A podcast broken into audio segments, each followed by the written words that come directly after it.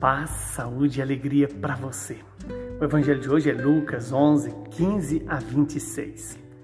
Naquele tempo, Jesus estava expulsando um demônio, mas alguns disseram: É por Beuzebu, o príncipe dos demônios, que ele expulsa os demônios. Outros, para tentar Jesus, pediam-lhe um sinal do céu. Mas, conhecendo seus pensamentos, Jesus disse-lhes: Todo reino dividido contra si mesmo será destruído e cairá uma casa por cima da outra. Ora, se até Satanás está dividido contra si mesmo, como poderá sobreviver o seu reino? Vós dizeis que é por Beuzebu que eu expulso os demônios. Se é por meio de Beuzebu que eu expulso os demônios, e os vossos filhos os expulsam por meio de quem? Por isso, eles mesmos serão vossos juízes.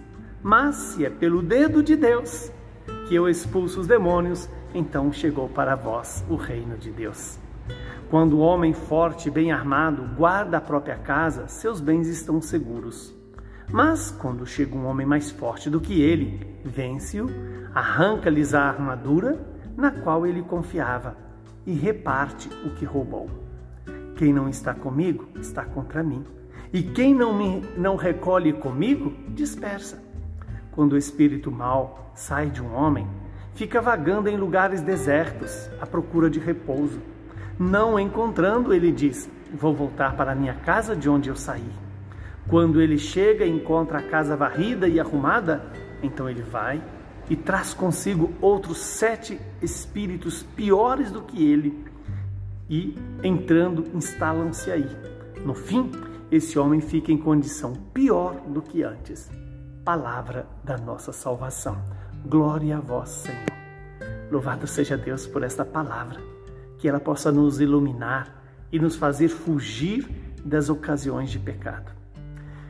Estamos diante de um relato onde Jesus é acusado de expulsar os demônios pelo príncipe dos demônios, que é Beuzebu. E ali Jesus então estabelece um diálogo com os fariseus, com aqueles que estavam acusando, dizendo: Bom, se eu faço isso, e os seus filhos? Expulsa o demônio por qual força? Se é por Beuzebu, mas se não for, eis que eu expulso os demônios pela força do dedo de Deus. Veja que coisa interessante, quando Jesus diz, né? É pelo dedo de Deus que ele expulsa os demônios, a força de Deus contra Satanás. E Jesus alerta: se o reino de Satanás estiver dividido contra si mesmo, ele próprio se autodestruirá. Assim sou eu e você. Se nós nos dividimos, é, nós teremos como fim a destruição, a nossa destruição. Nós nos destruiremos. E lembremos que o diabo, a palavra diabo significa divisor, aquele que divide. Então, não deixemos-nos governar pelo Satanás, pelo diabo. Deixemos governar-nos pelo Espírito Santo. É esse Espírito Santo, o dedo de Deus que expulsa o mal do nosso coração.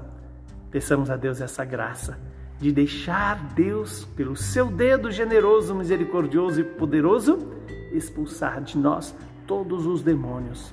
Os demônios da preguiça, do orgulho, da soberba, da avareza, da luxúria. E aí Jesus nos alerta.